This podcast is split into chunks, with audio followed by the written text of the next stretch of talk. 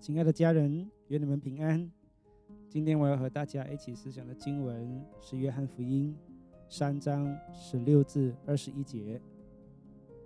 三章十六节，神爱世人，甚至将他的独生子赐给他们，叫一切信他的不至灭亡，反得永生。这节经文几乎是每一位基督徒都会背了，相信每一位基督徒都喜欢。因为他指出，上帝救赎人做出的牺牲，以及世人得以救赎的唯一方式，就是透过信他的独生子耶稣基督。天下人间有许多自我救赎的道路，有接着苦行的，有接着修炼的，有透过善行的，有透过各种宗教的等等。然而，圣经明确的告诉我们。唯一能使人得救又能得永生的，就是信耶稣基督，上帝的独生子，再也别无他法。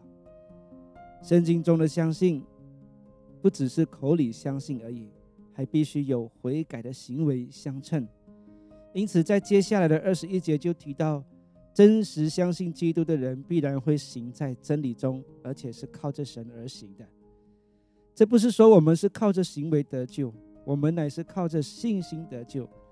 靠着神活出来的行为是验证我们的信心的真伪，就如雅各书所说的：“没有行为的信心是死的。”可能有些人会问：“罗马书十章九和十节不是说，你口里认耶稣为主，心里信神叫他从死里复活，就必得救？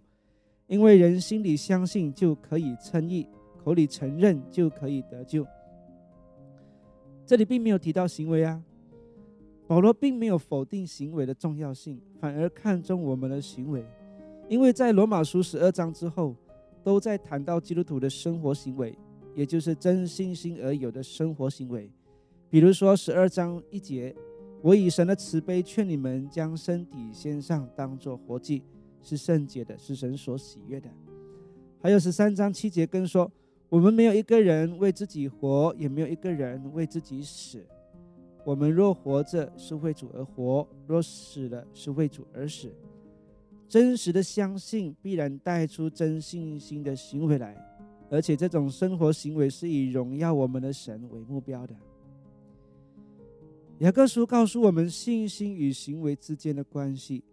二章二十二节说：“可见信心是与他的行为并行，而且信心因着行为才得成全。”并行这个字，有些地方翻译为同工，比如说我们与神同工；有时候翻译为互相效力，比如说万事都互相效力，叫爱神的人得益处。所以，我们把雅各书二章二十二节可以读为：可见信心与他的行为互相效力。雅各的意思是说，信心帮助产生行为，行为帮助生发信心。信心与行为乃是同工，乃是互相效力。所以，一个人真实的相信的话，必然会产生诚实的行为来。得救之路是恩典之路，也是最容易的道路，远比苦行积功德修炼更为简单。只要信，就得着了。圣灵也必会加恩典在信他的子民身上，好叫他能活出良善的行为来，证明一个人的得救就是信心。和行为完全不是靠自己的功夫，乃是靠神的恩典，好叫人无可夸。就如保罗所说的：“你们得救是本乎恩典，也因着信。这并不是出于自己，乃是神所赐的；也不是出于行为，免得有人自夸。”这里提到永生，这是什么概念呢？永生就是永远的生命，有永远生命的是我们的上帝。耶稣也曾经应许过他的门徒，在约翰福音十四章十九节这么说：“还有不多的时候，世人不再看见我，你们却看见我，因为我活着，你们也要活着。”耶稣如今永远活着，因此我们也要永远活着。当然，我说的活着不是指肉体上的活着，而是有一天我们在天上的时候，我们将会永远活着，并且是有一个全新的身体。不像地上已经被罪玷污的肉体，被罪玷污的肉体必要死。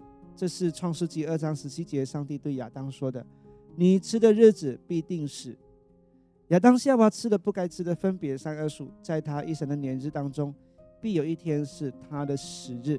这是因为被罪玷污的后果。我们的肉身都是出于亚当，也必有一天是属于我们个人的死日。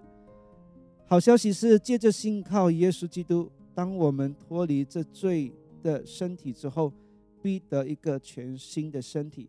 那时，因着耶稣活着，我们就永远活着，因为生命就在耶稣里头。永生的反面就是永远的死亡。在启示录二十章十三至十五节这么说。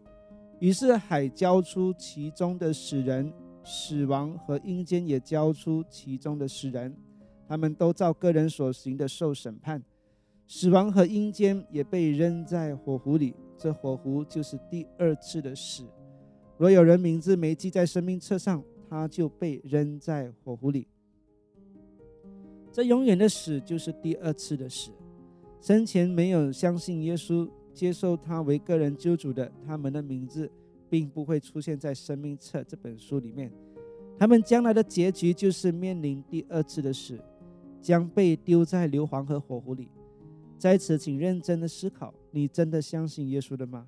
你真的承认他是你的救主的吗？如果还没，要快快相信他，好叫你不会面临着永远的死。已经信靠耶稣是基督的听众们，在此也思考一下。你身边所爱的亲人，是否都相信了呢？若还没有，你今生最重要的任务就是传福音给他们，为他们祷告，好让他们可以与你一同得永生。约翰福音三章十七节，因为神差他的儿子降世，不是要定世人的罪，乃是要叫世人因他得救。上帝的儿子降世是非常可佩服的。如果你生活在旧约时代，有一位先知告诉你说，将来上帝会来到我们当中，与我们一同生活，而且是从婴孩开始，你会相信吗？你能够理解吗？我相信无人能理解，上帝真的来了，出现在人的世界，进入一个被罪玷污的世界，与罪人一同生活，一起成长。他来只有一个目的，不是要定人的罪。虽然世人确实犯了罪，也应该接受犯罪该有的惩罚，但他来的目的不是在这儿，而是要赐给人一个得救的机会，是借着他可以得救的。保罗在提摩太前书一章十九节就这么说：“基督耶稣降世为要拯救罪人，这话是可信的，是十分可佩服的。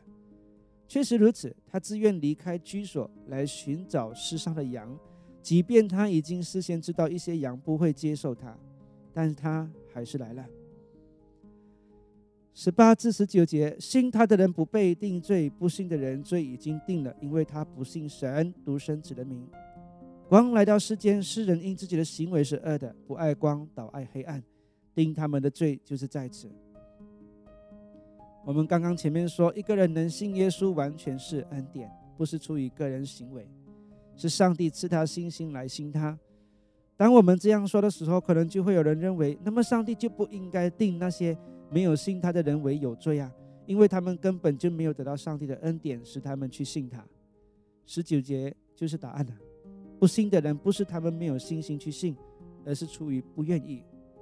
主耶稣来到世上的时候，用道、用神迹奇事证明自己是基督，也将人的心显明出来，还是有许多人不愿意去信他。光照在黑暗里，黑暗的空间被光照，一切都显明一清二楚。但人仍旧喜欢生活在自己的黑暗里，定他们的罪就是这个原因。人明知道是错的，还是会去行。人不是不知何为罪，而是明知是罪还去犯罪。我们也不能以自己不活在耶稣时代的人为借口，说我们不曾听过他的道啊，也未曾见过耶稣所行的神迹啊。不曾被他的光照过，这种借口站不住脚。因为上帝造人的时候，也将良心放在人的心里，这良心会告诉我们自己哪些应该，哪些不应该。世上每个人都知道不应该做的，也就是良心已经在他心里面告诉他的，但是他还是故意去行，这就是不爱光，倒爱黑暗。亚当从犯罪以后开始，罪就一直存在人的心里，似乎有能力的左右着世人的行为，使人喜爱黑暗。像一只昆虫看见了光，仍然扑上前去，最终自我毁灭。现在耶稣基督已经来了，救恩已经赐下了，这条道路已经开通了。人只要单纯的接受耶稣为救主，就必得救。同时，圣灵也会内住，并赐我们能力去胜过黑暗。圣灵的能力会渐渐显明在新的人身上，帮助他胜过罪恶。他不是对罪全然免疫，但却渐渐的有能力可以制服罪对他的吸引力。二十节和二十一节，凡作恶的便恨光，并不来救光，恐怕他的行为受责备；但行真理的必来救光，要显明他所行的是靠神而行。作恶的恨光，为什么恨呢？那是因为他喜欢享受在罪中之乐，他不喜欢别人来告诉他的行为哪些是错的，也不必别人告诉他，他自己已经知道了。所以经文说，恐怕他的行为受责备。如果他知道他的行为是对的，就不需要害怕别人来指责他，来纠正他。定他的罪就是在此，刚硬的心自己不愿悔改。相反的，愿意悔改的人就会愿意行在真理里面。上帝的话就是真理。当一个人信主之后，他自然会有一颗愿意跟随真理的心。由于肉体存在着罪，时不时还是会犯罪，但他不会愿意继续活在罪中。这种不愿意的心，写明了他所行的是靠着神而行。靠我们犯罪的肉体所行的，常常是犯罪和充满血气；但靠着神而行，就行在真理，行在光中。所以，一名基督徒会不会持续犯罪呢？理论上应该是不会，除非他没有想要真正的悔改，信主只是为好处，只是表面的金钱。今天我们就先谈到这里，我们下期再见。